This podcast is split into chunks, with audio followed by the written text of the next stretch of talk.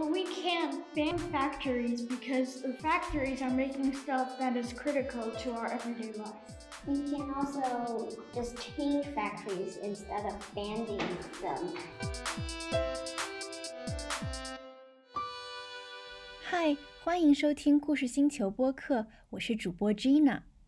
在前阵子全球童书采访计划的第三期节目中，我有采访来自英国的绘本作家 Emily Haworth Booth，关于她的绘本作品《The King Who Banned the Dark》，一个小男孩长大后成为国王，将他非常惧怕的黑暗禁止的故事。而在这一期节目中，我邀请到故事星球的五位孩子，与我一起读这本绘本，来进行了一次圆桌讨论。这五个孩子有哪些想要禁止的东西呢？他们认为谁有权利来发布禁令？现在我们就来一起听一听这期星球圆桌讨论吧。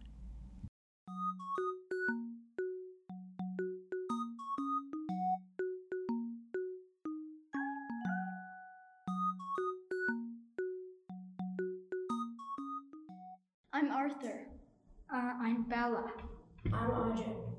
I'm Agnes. I'm Julie.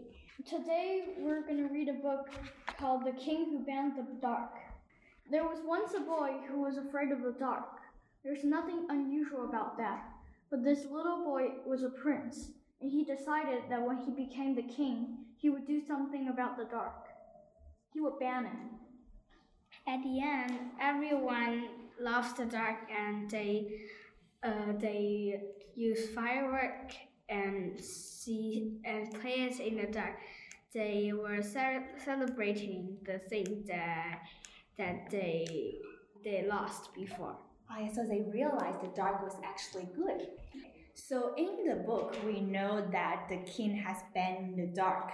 Why does the king ban the dark? He was afraid of the dark. Yeah, because he was afraid of the dark. But we later realized that the dark can actually be good. Can anyone tell me something about how the dark can be good?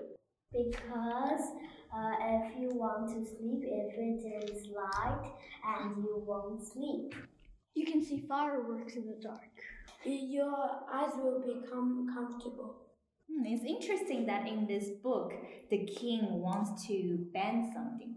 Um, do you guys want to give some examples of things that are being banned in our world? Smoking is banned in some public places because it smells bad and it's bad for the smoker's health. Uh, watching TV is banned in our home because my mom said TV is bad for your eyes and you can't write your homework. Books are banned in the library because some of the information in it. Parents think the information is not good for the children to read. Do you think books like that should be banned? No. Yes. Because some authors read, made that book for these ideas. I think yes, because uh, you should put them in grown-ups library. So the banning examples you guys are, have given are all bans by officials or by governments or by authorities. What about you guys? Do you guys have something you want to ban? I want to ban homework because it there's too much homework and it's taking our sleep sleep time. Yes, because if if you have a lot of homework and you do not have when time to sleep, it's bad for health. Health is more more important uh, than the homework. But sometimes you have nothing to do and you have no homework, you'll be boring. No, you can play.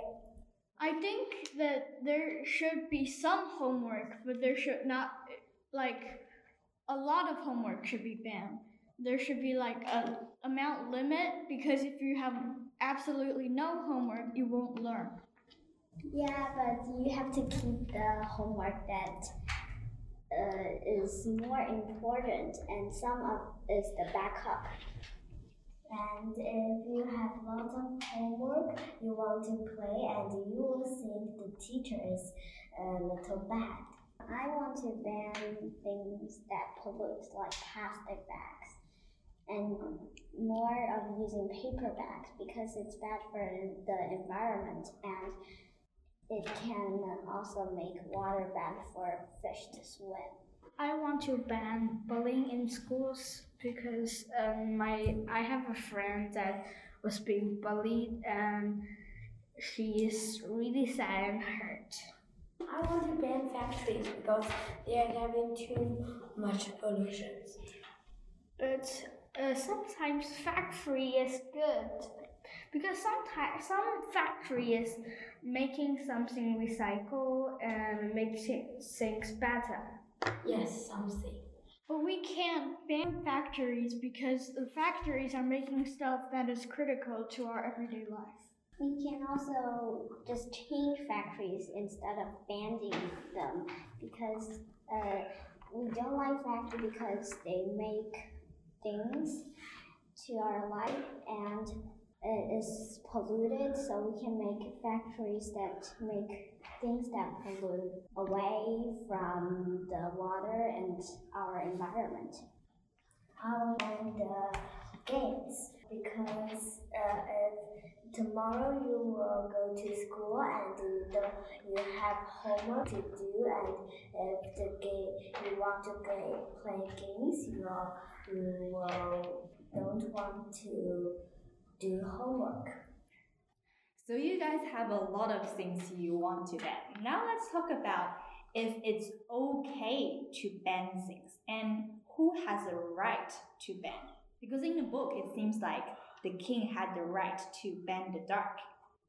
I think we can ban things, um, but you can ban the bad things, but not the good things. If you just like uh, you ban the darks, then it won't be balanced, so it will be not same and it be hard to lead.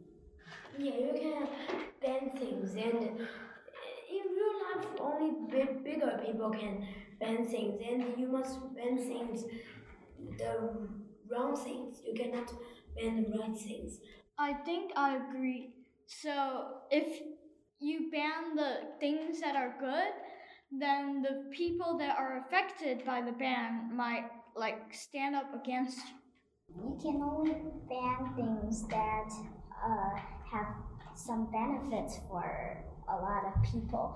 If you ban things that don't have benefits and are only benefits to yourself, some other people will stand up and maybe do the same thing that will make you unhappy. So you guys were talking about banning things that are bad and keeping things that are good. Who decides what is bad and good?